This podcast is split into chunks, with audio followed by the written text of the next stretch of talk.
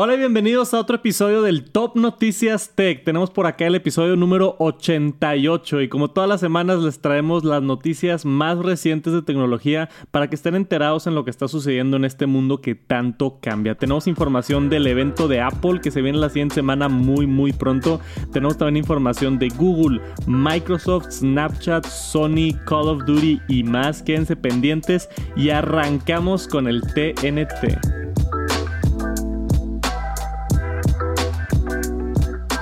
Y primero que nada, vamos a hablar de este evento de Apple la siguiente semana, WWDC 2022, uno de los eventos más grandes que hace Apple al año, donde siempre vemos todos los sistemas operativos nuevos, iOS, iPadOS, tvOS, watchOS.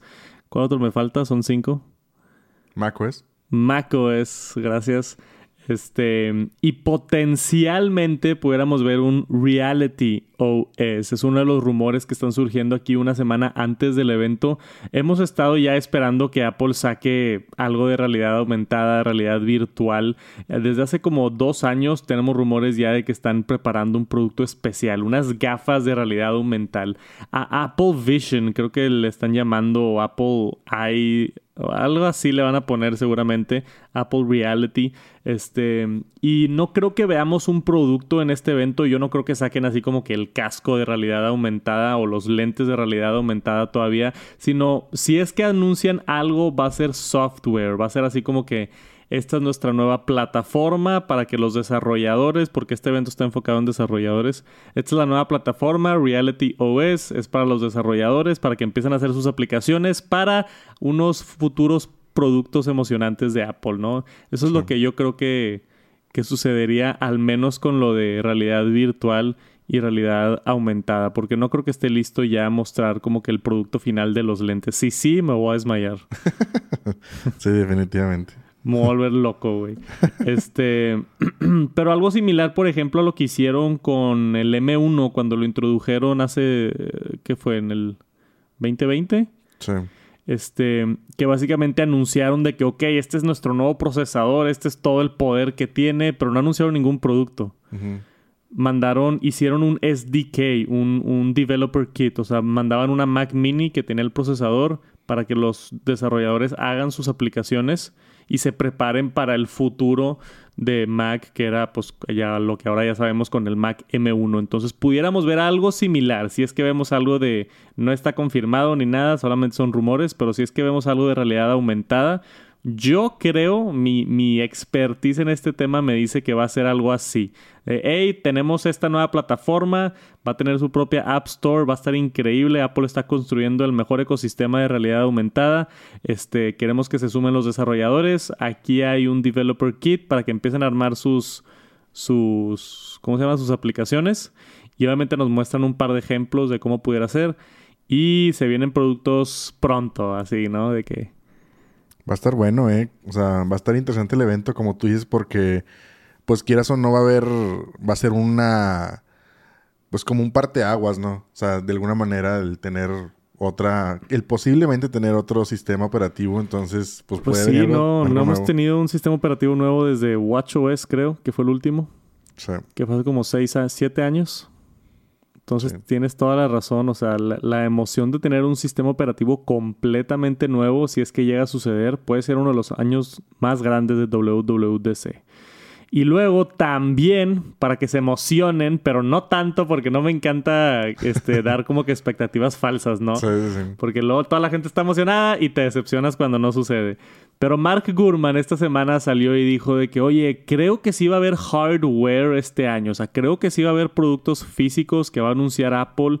Y lo más probable, este son las nuevas MacBooks. Algo que yo no me esperaba. Las nuevas MacBook Air rediseñadas con M2. Si es que pasa esto, güey, wow. O sea, yo no me esperaba este producto tan temprano por parte de Apple. Estaría impresionante ver la nueva MacBook, que supuestamente va a estar completamente rediseñada, potencialmente con teclado blanco, notch, este va a estar más delgadito, más compacto, menos marcos o por supuesto procesador M2 que va a estar impresionante y todo este nuevo hardware similar a lo que vimos con las nuevas MacBook Pros de, de 14 y 16 pulgadas. Te, sé que hay muchísima gente esperando esta MacBook Air. ¿Tú estás emocionado? Pues más o menos porque sí, sí me gusta, digo, obviamente esperar el M2, ¿no? O sea, es como que ver qué pasa, va a pasar con el, la siguiente generación de procesador, o sea, qué van a hacer, o sea, más eficiente, más rápido, más poderoso, no sé.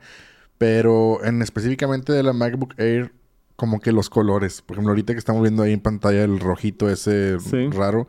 Está padre. El azul también está... Bueno, azul morado. Digo, está raro el color, pero me gusta. ¿Hace cuánto que no vemos laptops de Apple de colores? Sí, no. O sea, fíjate, yo no soy fan. Yo siempre soy bien fiel al gris oscuro y ya. O sea, al Space Gray. Inclusive en el iPhone. O sea, no me gusta cambiar de color. Pero no, no, no puedo negar que se ve padre. O sea, se ve bien divertido. O sea, inclusive el, el iPad Air 5 me gustó un chorro el color azul. O sea, el, que tienes tú, el azul. Sí, sí, sí. Está bien chido el color, para que veas. O sea, entonces, si hacen algo similar en la MacBook Air, yo siento que va a ser... Pues va a ser así como antes, ¿no? De que eran las, las MacBook de colores y que, pues, como quien dice, pues traías ahí tu tu personalidad, ¿no? O sea, Pero esas MacBooks de colores fue en el 2000, creo. o sea, fue hace tipo 20 años que no tenemos este MacBooks de colores. Va a estar interesante si es que sí llegan. Se rumora que sí vienen con, con colores. Lo que nos dijo Mark Kurman fue, acá tenemos la nota exacta, en términos de hardware, Apple, este, el headset, o sea, el, lo de realidad virtual todavía no está listo, a pesar de que ya se lo enseñaron a, miembros de la mesa directiva de Apple. Pero él dice que si hay algo de hardware en WWDC, lo más seguro es que sea algo de la Mac y lo más seguro es que sea la MacBook Air con M2. Yo pensé que iba a ser la Mac Pro, yo pensé que íbamos a ver la Mac Pro o la Mac Mini. Ahora, digo, al menos nos está indicando que tal vez, potencialmente, si es que llega a ver hardware, va a ser esta nueva MacBook Air. Que ya me emocioné un poquito más por ver que nos va a anunciar Apple. Aún así, si no hay nada de hardware, creo que va a ser un año muy, muy emocionante y muy importante. Yo creo que este va a ser de esos WWDC que nos vamos a acordar por mucho tiempo. Entonces, ya empezó el hype oficialmente. Prepárense para el evento de Apple la próxima semana, lunes 6 de junio a las 12 pm de tiempo México a, a mediodía. Voy a estar cubriendo absolutamente todo sobre el evento y un par de sorpresitas que estoy bien emocionado de compartirles acá en el canal de Tech Santos, Top Noticias Tech y también por allá en mis redes sociales para que estén pendientes y emocionados ya de ver qué nos presenta Apple este año. Y después tenemos que hablar de cables, así es, de cables y el desastre que se ha hecho con USB tipo C. A pesar de que yo soy de las personas que dice que USB-C todas las cosas, USB-C tiene un problema bien grande. Tenemos USB-C 3.0, tenemos USB-C 3.1, tenemos USB-C 3.2, tenemos USB-C que es solo para datos, USB-C que es solo para poder, USB-C que es para datos y poder, USB-C que es Thunderbolt 4, USB-C que es Thunderbolt 3, USB-C como 20 diferentes variaciones de USB tipo C y nunca sabes si tienes el cable correcto o no, estás ahí como que dudándole. Yo últimamente me he gastado mucho dinero porque he estado empezando a comprar así nada más de que el, más caro que vea en Amazon, ¿no? De que seguro ese es el que tiene todo, ¿no? De que porque no quiero que me falte nada. Y hay unos cables que aguantan hasta 100 watts de transferencia de poder y otros cables que aguantan hasta 60 watts de transferencia de poder. Entonces e, es un desastre lo que está sucediendo con los cables de USB tipo C y Google aparentemente tiene la solución. Tenemos por acá un artículo de The Verge de las Chromebooks, ahora con una actualización, te pueden decir a nivel software si tienes el cable de USB tipo C equivocado. Y esta es de esas cosas que de repente veo estas noticias de tecnología y digo, güey, ¿cómo nadie había hecho esto antes? O sea, ¿cómo, ¿cómo, Apple no había hecho esto antes? ¿Cómo Microsoft no había hecho esto antes? ¿Cómo es posible que es el 2022 y esta tan buena idea la primera vez que escucho de esto, ¿no? ¿O tú habías escuchado algo similar de esto? No, fíjate que no me había tocado y, y como tú dices, o sea, me sorprende que no lo hayan hecho antes. O sea, Digo, obviamente vamos a decir, ay, sí, que ¿por qué no lo hizo Apple? Porque somos fanboys. Pero bueno, lo pudo haber hecho cualquiera, que en este caso lo hizo Google. Y qué bueno que alguien tomó la iniciativa. Porque si es una bronca siempre, como tú dices, o sea, simplemente, por ejemplo, aquí que yo tengo aquí el, disquito duro este, que es con el que editamos los videos, que es el Samsung T5. Sí. Y este trae este cablecito que es USB-C. Y yo me acuerdo una vez que tú me lo prestaste, que me prestaste otro cable largote.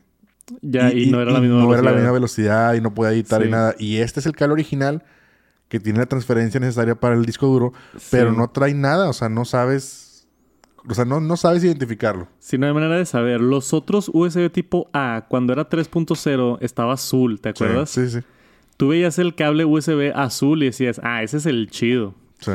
Pero con estos nuevos no hay manera. E, ese disco duro creo que utiliza USB-C 3.1. 3.1, sí. Que tiene, sin, y puede que me esté equivocando, pero creo que son 40 gigabytes por segundo de transferencia. Y USB 3.0 creo que son 5 gigabytes de transferencia. Entonces, pues se te estaban pasando los archivos 8 veces más lento, ¿no? Sí, sí, sí. Que sí es considerable. O sea, estar pasando así peliculonas o videos de Tech Santos, pues sí, obviamente se batalla. Acá tenemos esta actualización, podemos ver un ejemplo de cómo se ve. Dice, cable may not support displays. Ah, porque hay unos cables de USB-C que tienen soporte para pantallas y otros que no. También. Sí, también. Sí, o, sea, como, o sea, es un, eh, como digo, es un desastre. Este, entonces ahora Chrome OS te va a avisar, oye, este cable no es el ideal para lo que lo quieres usar. O este cable no es el necesario o necesitas este otro tipo de cable. Y luego también viene USB 4 que tiene exactamente el mismo puerto. Sí, sí, no, es una bronca, la verdad. O sea, USB, USB-C 4 es la nueva generación que tiene más velocidad, este, que se combina con Thunderbolt y otras cosas, y es exactamente el mismo puerto y no hay manera de distinguir los cables. O sea, está excelente que todo sea el mismo puerto, pero es un desastre lo que está sucediendo con los cables. No, no sé por qué no le ponen en el cable de que este es 3.1, este es 3.0, este es para video y audio, este es para carga. Este. Porque sí, definitivamente se está complicando acá la situación. Bien por Google por hacer algo al respecto.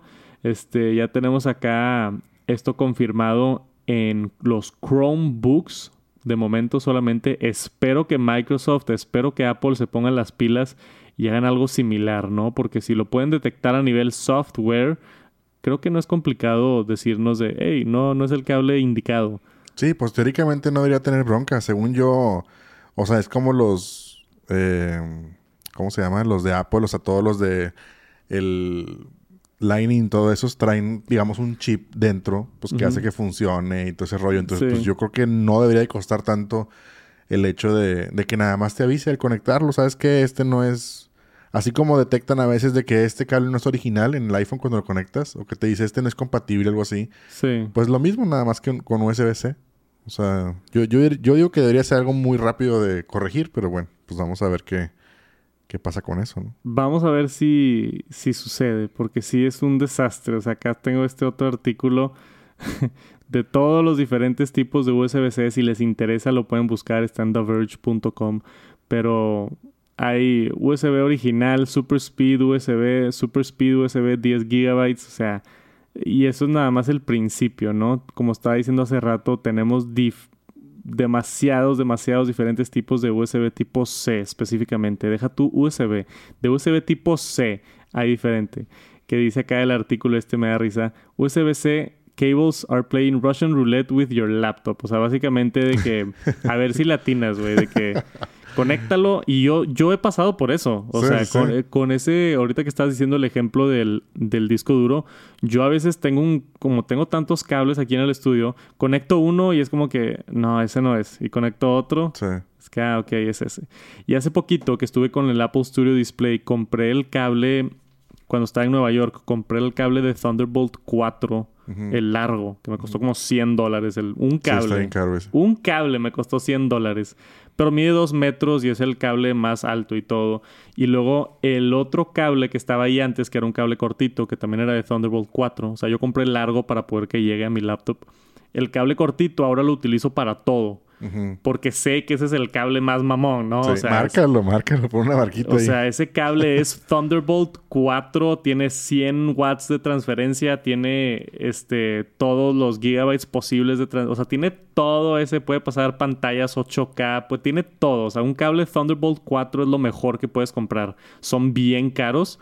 Pero entonces yo, para mí ese cable es sagrado ahorita. Porque lo utilizo para todo. Quiero conectar algo y agarro ese cable. Entonces, igual en el futuro compro otro también ahí para tener dos o tres de esos y ya quitarnos esa preocupación.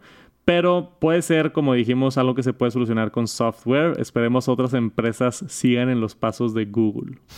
Y ya tenemos un par de semanitas de no tocar el tema y se van sumando los rumores del iPhone 14. Estamos ya a que 3, 4 meses de septiembre de poder ver la, los nuevos iPhones de este año. Y más que nada esta semana dos noticias grandes. Primero que nada nuestro amigo John Prosser con Ian Selbo acaban de sacar estos nuevos renders que supuestamente vienen de CADs directamente este, por allá de la cadena de suministro de China. Entonces, supuestamente esto es específicamente cómo se va a ver el iPhone 14 Pro. Tenemos por acá el, el, módulo de cámara que está más grande y que sí se nota más grande, güey. ¿Tú lo ves más grande? Sí, sí, sí, un leve. Digo, sobre todo los círculos de las cámaras como que son un poquito más grandes. Sí, yo, yo, sí lo siento un poquito más grande todo en, en, en general. Este, y por supuesto tenemos el nuevo notch que ahora va a ser supuestamente, digo supuestamente porque todos estos son rumores, este, hay mucha información, pero nunca sabes. Eh, este nueva píldora con agujero, que a mí, de tanto verlo, esto es donde yo siento que tal vez y, y la, la teoría esa ¿qué se dice? ¿cómo se dice? Conspirativa. Que creo que Apple también tiene algo que ver en las filtraciones. Como que te va preparando, güey. Como que me, ajá, siento que me va preparando, güey. Porque la primera vez que vi esto, la primera vez que vi lo de la píldora y el agujero, dije, ¿qué es esto, güey? Está asqueroso. Y ahorita que lo veo, güey, se ve, hasta se ve bonito. O sea, como que ya me está convenciendo, ¿no? No, hombre, güey, ya, ya caíste con... Me está convenciendo, güey. Entonces... Ya quiere ver ahorita los comentarios en este video, güey. siento que, siento que el shock de verlo en el evento de que, no, qué asco, ¿qué es eso? A de que, oye, ya lo estuvimos viendo como 3, 4 meses, al menos los entusiastas de tecnología, que somos pocos, no crean, o sea, hay mil millones de usuarios de iPhone, yo creo que nada más el 0.01% es igual de intensos que nosotros, que andamos viendo rumores y cosas, pero al menos para nosotros, los que vemos los rumores y los que nos interesa estar en la vanguardia de todo esto, este, siento que, eh, bueno, yo siento que me prepara un poquito. Sí, yo, yo creo que algo, algo similar creo yo que pasó con la MacBook, ¿no te acuerdas? Cuando, pues obviamente lo del notch. O sea, sí. nos fueron preparando y todo. Sí. Este, y... Como quiera fue shock en el evento de que, wow, sí le pusieron un notch a la MacBook. Sí. O sea, el tema del notch y el tema del diseño, que se ve un poquito más antiguo, ¿te acuerdas? Que lo comentábamos eso. Bueno, que a mí no me gustaba el diseño antiguo que hasta la fecha inclusive te puedo decir que no me sigue gustando. No me no es lo perfecto, pero pues eh, ya, o sea, ya me acostumbré. Pero el notch no me, no me hace problema, pero el diseño sí. Pero sí tienes razón, o sea, cada que lo ves, pues ahí te va agradando más o te va desagradando más. O sea, por ejemplo, en mi caso, como que yo siento que el tener ese, ese, no sé si te pasa a ti, pero el tener, el, tener la píldora y el circulito a un lado y que tengas ahí una mini pantallita ahí que te está ahí, no sé que me da un toque ahí de... No te gusta. No me gusta. O sea, digo, digo, voy a terminar comprándolo. Se van a burlar de mí, ya sé. pero, pero como que digo de que, ay, güey, o sea, ¿qué, ¿qué, qué, voy a hacer? O sea, ¿qué va a hacer Apple o qué van a hacer los... No sé. ¿Qué va a pasar con ese espacio de pantallita en ese... O no, va a pasar nada, güey. No va a pasar nada. Ese es el problema, güey. Que es decir, ¿para qué? Mejor deja el notch. Es puro diseño. O sea, yo. A mí sí me gusta. O sea, puede que esté. que está padre que tenemos diferentes opiniones sobre el tema. A mí sí me gusta. Porque siento que se ve diferente. Siento que se ve fresco. Siento que, que le, se, siente un cambio. Al menos por la parte de enfrente del iPhone. Y. Y no necesariamente. es que es diferente cuando es un cambio de utilidad y un cambio de simplemente estético, estético, de diseño. Entonces esto es un cambio completamente de diseño, no te va a agregar nada, o sea, gente pensando que ah, ahora sí va a venir el porcentaje de la batería o vamos a tener más espacio para X o Y. Claro que no, o sea, eso es un cambio meramente estético, es como si le cambian el color al iPhone, o sea, es, es nada más para que se vea diferente. Pero aún así, a mí me gusta, o sea, me gusta... me gusta que se vea diferente. Este, y siento que el video, o sea, cuando tú estés viendo un video, si es que lo pones todo pantalla completa, ya sé que suena ridículo, pero te da un poquito más de contexto que como que le dé la vuelta, o sea, el, el alrededor del notch, de que bueno. O sea, ves, ves como que el video completo y ya nomás te estorba eso en vez de que se meta la pantalla de un lado. Este, no sé, yo, yo, nos encantaría saber sus opiniones, qué opinan de la famosa píldora y agujeros, si es que sucede. Yo creo que sí, güey. O sea, ya si tenemos tantos rumores, tantos filtraciones, pues tantos de todo, así se va a ver el iPhone 14 Pro. Pero solamente el Pro, supuestamente el 14 normal y el 14 Max, que ahora no va a haber mini, va a haber una versión grande. Este, supuestamente esos van a seguir con el notch normal que tenemos ahorita en el iPhone 13. La otra cosa nueva que tenemos de estos renders es que supuestamente, y yo hablé de esto en un video por allá en Texantos, el color de este año del iPhone Pro va a ser morado. El año pasado fue el azul pacífico. Se llama así, ¿no? Azul. Sí, creo que sí. Hace dos años, el iPhone 11 fue el verde. O sea, como que todos los años tenemos un, un color en los Pro fuera de los tradicionales de plata, oro y space gray. Y este año se espera que sea morado, un morado muy sutil, así como lo vemos aquí en pantalla. A mí, no sé, ¿te gustó este morado? Pues... Obviamente esto es un render, esto no es oficial, esto no es nada, pero es nomás para darte una idea. Sí, pues es que no, como te digo, me gusta la, la variedad, o sea, que haya como tú dices, es el color a lo mejor ahorita de moda. Este, no sé, van a sacar las MacBooks eh, con ese tono, los iPad tienen esos tonos, o sea, como que. Digo, no me desagrada, se ve bien. O sea, no está tan fuerte tampoco como un morado así, este, intenso. Está, está suave. Yo creo que, este, me acuerdo cuando salió el azul este, que aquí lo tengo, el Pacific Blue yo no estaba tan convencido cuando vi las imágenes en línea. De hecho, si, si me voy a ver el evento de Apple cuando reaccioné al evento de esto, me acuerdo haber dicho en el video de que, güey, no me encantó ese color. Este, como que está azul bebé, está muy aniñado. Como que no, no sé, güey. Lo compré porque desafortunadamente soy youtuber de tecnología y tiene más views el color nuevo. Entonces lo hice por los views literal. Compré, dije, no, pues ya tengo que comprar el iPhone 13 como quiera para los videos y para el unboxing y para hacer mis reseñas y análisis y todo. Entonces compré el color nuevo, pues porque está más llamativo el color nuevo. Y llegó y me encantó. Me enamoré de este color. No se ve tan aniñado en persona, se ve casi como un plata.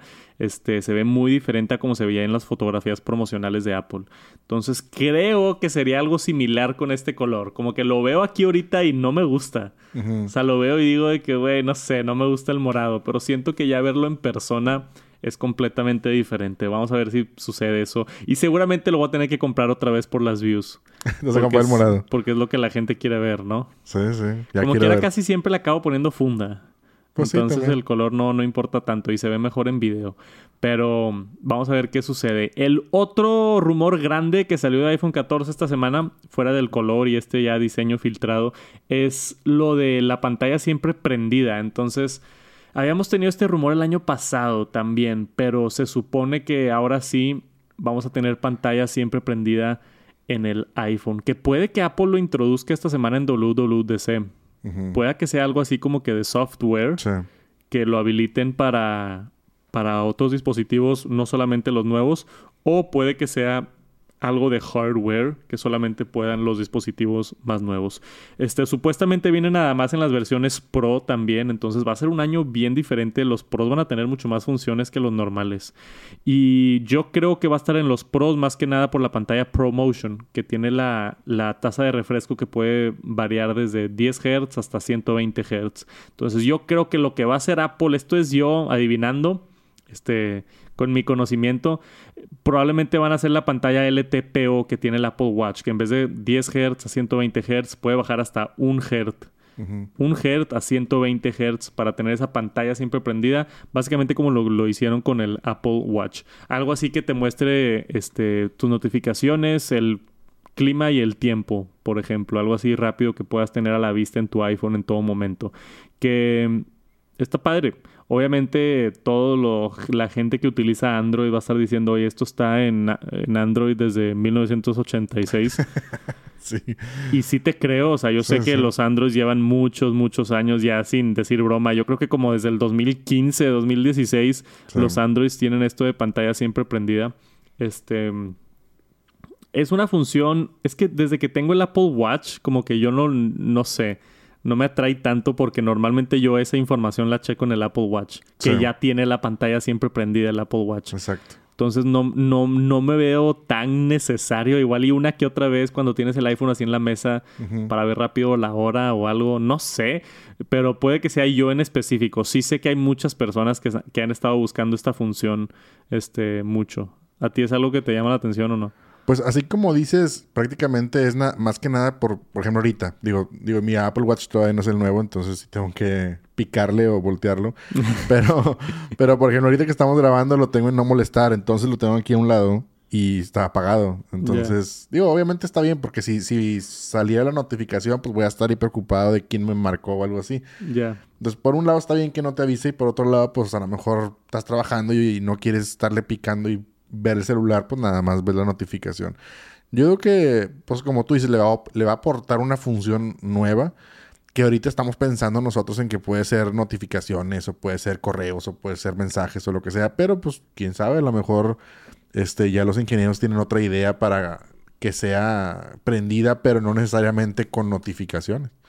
Pero pues... Puede ser. o tiene por ahí alguna sorpresa diferente para hacer la función un poquito diferente. Ajá, que no sea nada más de que, ay, sí, va a estar ahí la notificación. Pues a lo mejor tienen pensado algo más. Vamos a ver qué pasa con eso. Va a estar interesante verlo. Yo creo que sí va a ser exclusivo del iPhone 14 Pro.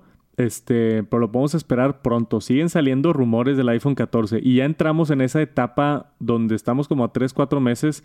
Ahorita ya seguramente Apple ya está finalizando el diseño y empezando la, la, ¿cómo se dice? El, a, a ensamblar Ok. Ensamblar los iPhones nuevos. Sí, a los iPhones nuevos por allá en China. Entonces, cuando empiezan a hacer eso, es cuando se empieza a filtrar todavía más. Sí. Porque de repente hay un empleado en, en, la fábrica de China, le toma una foto o algo y se empiezan como que a filtrar las cosillas. Entonces, seguramente vamos a ver más rumores pronto del iPhone 14. Pero por ahorita ya están actualizados. Y tuvimos múltiples reportes sobre un producto nuevo interesante que está desarrollando Microsoft. Todavía no es oficial, pero se espera que Microsoft está trabajando en un streaming dongle, básicamente para competirle al Chromecast, para competirle al Apple TV, básicamente para competir con todo ese segmento del mercado que necesita acceso a una tele inteligente o a una plataforma inteligente para conectar otros dispositivos. Pero tiene esto una curiosidad bien importante, que aquí es donde yo creo que es la diferencia, porque yo ya llevo varios años diciendo que el Apple TV se está muriendo. O sea, el Apple TV, gracias a las Smart TVs, ya tienen Apple Music, ya tienen Apple TV Plus. No hay necesidad de comprar un Apple TV a menos de que quieras la interfaz súper bonita. Que sí entiendo que hay muchas teles que tienen interfaces no tan bonitas. Este, me encanta la televisión que tengo allá en mi casa, la LG OLED. Está es de las mejores imágenes que he visto en mi vida.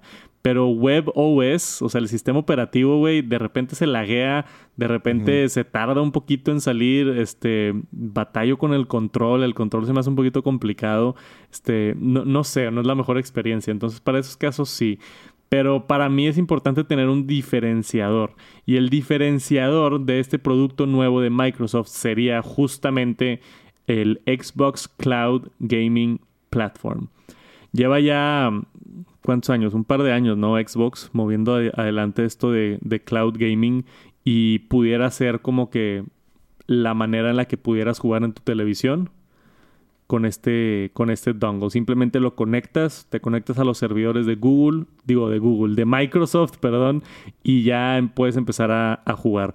¿Por qué? Porque no necesitas el poder gráfico, todo está pasando en la nube. O sea, tú nomás estás viendo básicamente un screen share del videojuego y todo el procesamiento se está haciendo en la nube en tiempo real a buenas velocidades y han, han hecho muchos avances de latencia y de otras cosas. Entonces yo creo que más que nada ese es el mercado al que quiere atacar Microsoft con este producto.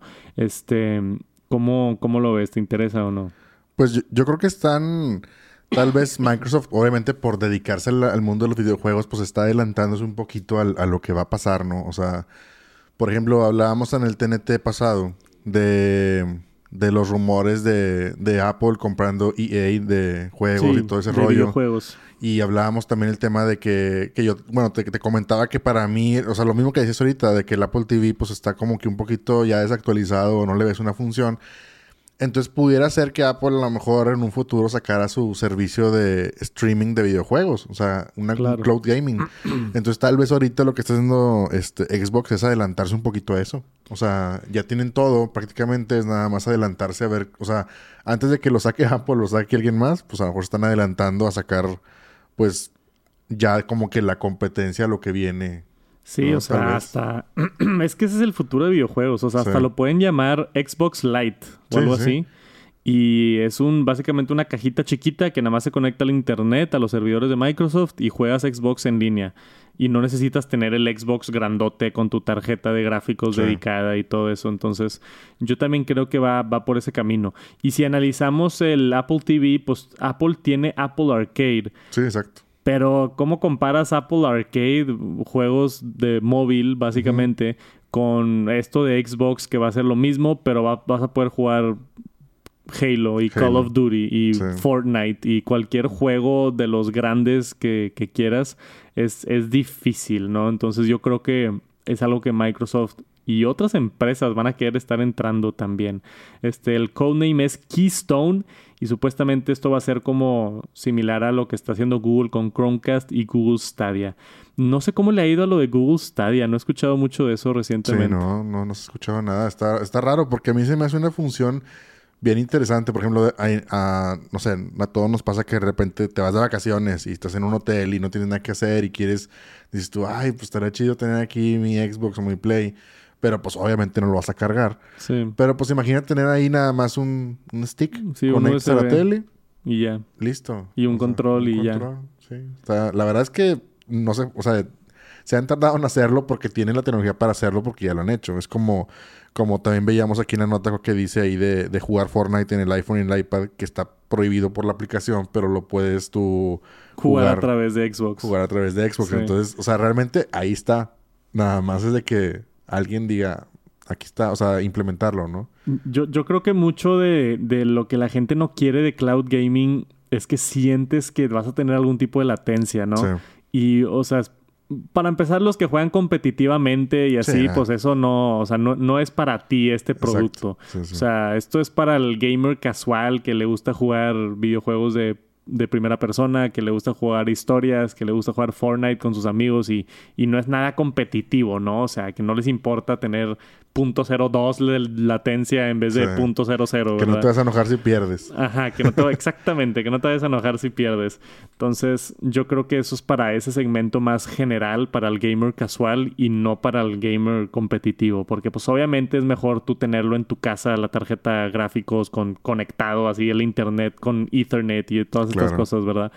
Pero yo creo que mientras avanza la tecnología se va bajando esa brecha de diferencia de latencia y ha mejorado muchísimo. Entonces yo esperaría que en unos años ya esté muy similar la experiencia a jugar literalmente con el Xbox en casa o utilizar los servidores de Microsoft que hasta pueden tener más poder que el servidor que tienes en tu propia casa.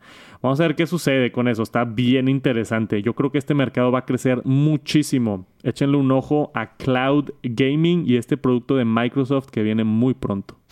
Y tenemos una nueva función de Snapchat que hizo muchas noticias esta semana. Es algo bien interesante que vamos a estar analizando por acá. Primero que nada se están preguntando, ¿Snapchat? ¿Todavía existe Snapchat? sí, todavía existe. Hay mucha gente que lo utiliza. Sigue siendo una plataforma muy, muy grande. Este, no porque yo no la use o no la uses tú significa que no existe, ¿verdad? Exacto. Este, puede que haya bajado algo con Instagram Stories y todo esto, pero Snapchat sigue fuerte. Y recientemente hablamos de que sacaron un drone, ¿no? El, selfie drone. O sea, están hasta echándole ganas a productos físicos también. Allá en su momento, creo que Instagram iba a comprar Snapchat. O se ofrecieron para Snapchat y dijeron, no, nosotros vamos a hacer nuestra propia empresa. Y pues ahí están echándole ganas. Este, tenemos esta nueva función que se llama Shared Stories. O sea, justo cuando piensas que ya no hay maneras de colaborar en el Internet, en redes sociales, salen estos conceptos nuevos, frescos, diferentes. Esto se me hizo bien interesante. Básicamente, y yo esperaría que, como estabas diciendo tú hace rato, que Instagram se copie esto en un par de meses. yo, yo nada más vi la nota porque dije, mira, está buena, está interesante la nota, está buena la función no tengo Snapchat, pero vamos a esperar cuando se lo copie Instagram.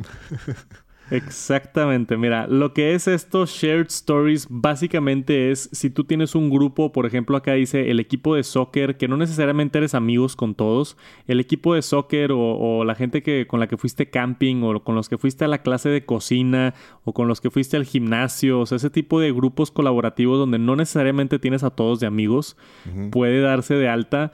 Y por ejemplo, acá vemos en el video que pone de que campfire cooking, ¿no? Entonces agregas a todas las personas que van y todas las personas pueden agregar stories a ese mismo shared story. Entonces se crea una historia no nada más de tu vida, sino de la vida de todos los de ese grupo en específico. Tú invitas a las personas a esos grupos y tus amigos pueden invitar a sus amigos. Entonces no es necesario como que, que tú seas amigos con todos, sino tus amigos pueden invitar amigos, que es lo que lo hace diferente. Porque antes, este, creo que hay varias funciones donde tú puedes hacer como que un grupo y tú haces un grupo y, puedes compartir stories con ese grupo, pero con esta función de shared stories también incluyes otras personas, amigos de amigos, básicamente, que que justamente para ese tipo de cosas, o sea, yo me imagino de que, no sé, vas a una clase de yoga, por ejemplo, o algo así, y todos andan tomando stories, oye, pues mejor haces un story, si eres tú la empresa de yoga, por ejemplo, haces, oye, hacemos este, vamos, vamos a tener un shared story de yoga, invitas a, a, varias personas de la clase y esa clase invita a sus demás amigos y así, todos empiezan a subir sus stories de la clase de yoga y todo se pone en un solo shared story que tú también obviamente puedes ver, ¿no? Y todos pueden ver. Y se me hizo bien interesante, bien diferente. Yo no había visto algo así, esto de, de shared stories. ¿Tú crees que lo usarías, por ejemplo, si estuviera en Instagram? Sí, yo, fíjate que ahorita que hablabas de, de ejemplos, a mí se me estaba ocurriendo, digo, y, y suena, suena interesante porque es la manera de colaborar. O sea, por ejemplo, no sé, ahora que te fuiste a Nueva York, que fuiste a un evento de, Sonos, ¿no? Entonces, por ejemplo, imagínate que Sonos en su cuenta de Instagram hace el, el, share story. el share story. Entonces, todos los que ustedes fueron de, a participar allá y estuvieron subiendo stories y cosas, pues todo se centra en un solo lugar y, y tú como audiencia también, pues entras a ver nada más el de Sonos y ves toda la gente que estuvo ahí, todos los influencers que estuvieron hablando de ellos, todo lo que subieron. Está interesante, digo, se me hace que tiene mucho potencial, o sea... Yo también, o sea, es, es, o sea, básicamente lo que haría, no sé, Sonos en ese ejemplo que acabas de dar, yo tagueo a Sonos en un story y Sonos comparte mi story. Entonces tú te puedes meter al de Sonos y ves así como que los que compartieron, pero pues no se ve el story completo, se ve más chiquito y no siempre la gente taguea, se les olvida taguear otras cosas, o sea, tener un dedicado así de que, ah, esto es un shared story y aquí va a haber mucha gente subiendo videos sobre este evento o sobre esta cosa. Este, está bien interesante. O sea, yo sí, yo sí creo, le veo potencial a esto. Este, bien por Snapchat, por estar innovando este tipo de cosas. Como digo, tristemente, seguramente se lo va a robar Instagram eventualmente. Este, pero al menos sabemos que Snap es el original. Sí, sí, es lo bueno. O sea, digo, como tú dices, qué triste porque pues digo, también por un lado, a lo mejor ahorita el, el, grueso de la gente que, bueno, no sé, digo, no, no, no, puedo decir eso porque yo no tengo Snapchat, pero a lo mejor yo digo, bueno, yo lo usaría en, en, Instagram, no en, Snapchat, no me no abriría un Snapchat para usar esta función. Entonces, pues eso es lo único malo, que si se lo voy a copiar en Instagram, pues ya, digamos, pues la gente se va a ir a donde hay más gente. Tal vez es Instagram, entonces. Sí, donde estén sus amigos. Exacto. Es lo único malo que, pues, Esperemos que no se lo copie. Para que sea ahí una, un, ¿cómo se llama? Un despegue otra vez de Snapchat. Sí, una diferencia grande, importante. Me encantaría saber de ustedes quién sigue usando Snapchat. Me da mucha curiosidad. Déjenos un comentario por acá abajo si es que todavía están activamente, no así de que lo tienen descargado, sino activamente diario, así como Instagram usan Snapchat. Déjenos un comentario.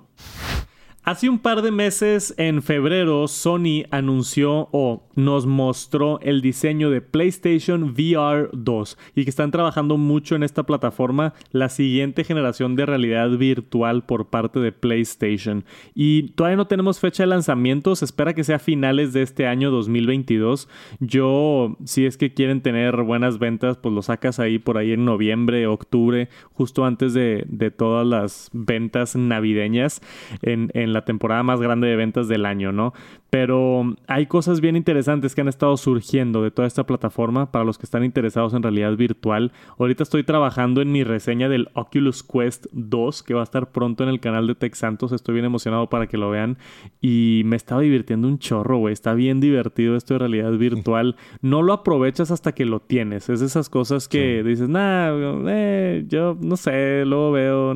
pero ya que lo tienes en tu casa es bien diferente. Me pasó eso con el Oculus Quest. Entonces estoy emocionado por esto del PlayStation VR. Primero que nada, aquí tenemos el diseño nuevo. Así es como se va a ver. No se ve muy diferente al original, pero sí se ve este, redefinido ciertas cosas. Especialmente los controles están muy, muy diferentes. Y se ve muy bien.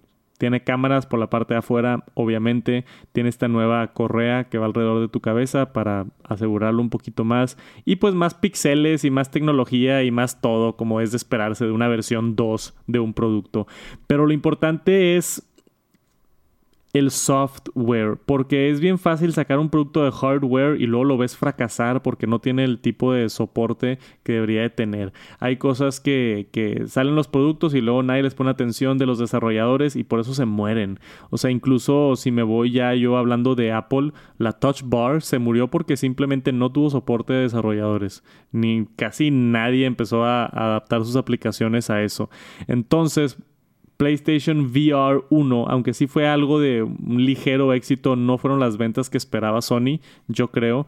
Más que nada porque no había tantos juegos. O sea, había un poquitos juegos de los típicos de VR, pero pues no había nada muy importante. Entonces, tenemos por acá confirmación que va a haber 20 juegos nuevos cuando salga el PlayStation 5 PSVR 2.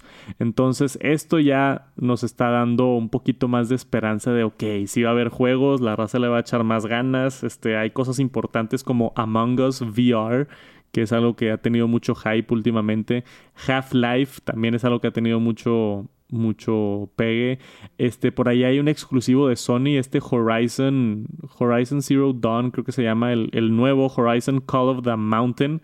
Va a ser un, una versión hecha para realidad virtual en el mismo mundo de Horizon, que es una de las series más importantes de los juegos nativos de, PlayStation. Entonces se ve aquí ya mucho, mucho por, por hacer todavía. Todavía no entras tú en el mundo de, realidad virtual, ¿verdad? No, nada, ni, siquiera lo he probado, entonces sí me da mucha poner El, el, Oculus. Sí, a ver si, a ver si me lo prestas para probarlo, pero sí me da mucha curiosidad el el mundo virtual. O sea, y más ahorita, digo, viendo acá, digo, obviamente es diferente el, digamos, el, el, Oculus a este, a este de, Sony, porque obviamente pues este va conectado al, al PlayStation, ¿no? Entonces trae otra resolución y todo, es, es, diferente. Pero sí me llama la atención este, los juegos de primera persona, o sea, de los shooters, tipo el Half-Life y todo eso. No sé, digo, jugarlo así me, me, emociona un poquito ver cómo funciona ya. Cómo va a funcionar. Sí. Y la gráfica y todo, obviamente, o sea. Sí, tenemos acá un poquito de información para los que no vieron la nota hace un par de meses. Los nuevos Sense Controllers se llaman VR2 Sense. Eh, en el headset vamos a tener 2000 por 2000 40 píxeles en cada ojo, o sea, casi 4K en cada ojo, y luego 110 degree de grados para de, vista y un máximo de, perdón, 120 Hz 4K HDR. Entonces, pues se ve bueno, güey. O sea, 4K, 4K 120. Sí. Está muy chido esto. Pricing hasn't been announced. Yo esperaría que esto cueste 400, 500 dólares. O sea, similar a lo que cuesta el PlayStation, irónicamente. Entonces necesitas el PlayStation de 500 dólares y luego pues este casco que va a costar seguramente otros 500 dólares para tener como que toda la experiencia de realidad virtual. Pero es un componente extra. Yo creo que esto es más que nada apuntado para la gente que ya tiene un PlayStation 5 y dice, oye, pues quiero tratar quiero tratar VR, ¿no? Quiero tratar realidad virtual, a ver qué tal y pues pudiera ser una buena opción. Me interesa muchísimo. Si logro conseguirlo cuando salga, seguramente lo voy a estar haciendo un video, lo voy a estar comparando con el Oculus Quest, este, posiblemente comparando con los de Apple. Ojalá. Que va a salir Esperemos. este, se viene mucho para el mundo de realidad virtual. Es el futuro. Créanme, va a haber muchas empresas sacando productos de realidad virtual en los próximos años y yo creo que va a haber mucha, mucha competencia. Y Sony, siendo Sony, creo que va a ser uno de los competidores fuertes en este mercado. Y para los fans de Call of Duty ya se anunció Call of Duty Modern Warfare 2. Ya tenemos fecha, es octubre 28. Call of Duty es uno de los juegos más grandes en el mundo. Yo casi siempre cuando estoy streameando por allá en Twitch estoy jugando este Warzone con los compas.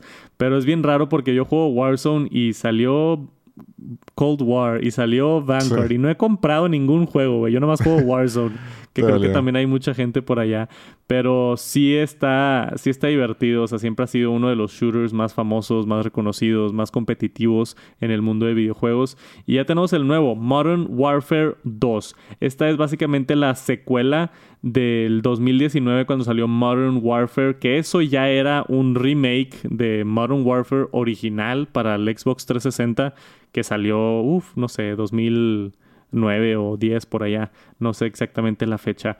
Pero para los que no sepan, Call of Duty funciona de una manera bien interesante. Todos los años sale un Call of Duty nuevo, pero cada tres años se repite. Entonces hay tres diferentes desarrolladoras desarrollando juegos activamente de Call of Duty bajo la misma franquicia, bajo el mismo nombre. Es Treyarch, es este, no me acuerdo cómo se llama el otro, Infinity Ward y... Activision. Activision creo que es como que el de todos. O sea, Activision es tipo el papá. Y luego está Treyarch, Infinity Ward y no me acuerdo del otro, güey. Hay uno más. Este, y básicamente se tardan tres años en desarrollar un juego de Call of Duty. O sea, en hacer todo el, todos los gráficos, en hacer todos los renders, en hacer todas las animaciones, programar el juego y demás, hacer la campaña. Este, se tardan tres años. Pero como sale uno cada año, se, hicieron en este esquema de, ok, va a haber tres diferentes empresas desarrollando los videojuegos y cada año sale un Call of Duty nuevo. Entonces, en el 2019, este, hicieron, perdón, hicieron Modern Warfare y ahora ya en el 2022, tres años después, vamos a tener Modern Warfare 2. Que mucha gente está emocionada porque les gustó el Modern Warfare 1 del 2019. Y creo que no ha habido, no ha habido respuesta tan positiva de los nuevos, de Vanguard, más que nada, ¿verdad? Sí, no, pues yo soy súper fan del, Modern Warfare, el 1, vaya. Este, y, y sí, o sea, como que salió Cold War, creo yo, y más o menos como que gustó. Luego salió Vanguard y no gustó. O sea, yo escuché, o sea, bueno, no escuché, vi videos y todo y como que la gente nada más le gustaba el de los zombies, que está muy bueno. O sea, cuando compras el juego y tienes la versión de zombies, está muy chido, la verdad. Y el de Cold War también. Pero como que, digo, para empezar, yo soy de, de, Me gusta más el ambiente moderno, tipo Modern Warfare. O sea, actual, moderno. No, no tan futuro, sino moderno, normal. O sea, no quieres láseres de que... Sí, no. no. O sea, lo normal, lo que hay hasta ahorita. Eso es lo que, o sea, es el tipo de juego que me gusta. Por eso me gustaba mucho el mapa anterior que era Verdansk. Sí. O sea, era el, mapa de Modern Warfare. Entonces ahorita salió Caldera con Vanguard. Y a mí no me gusta ese mapa. De hecho, yo trato de evitar el mapa y juego otros, otros de los este tipo de juegos para que salga el mapa viejito.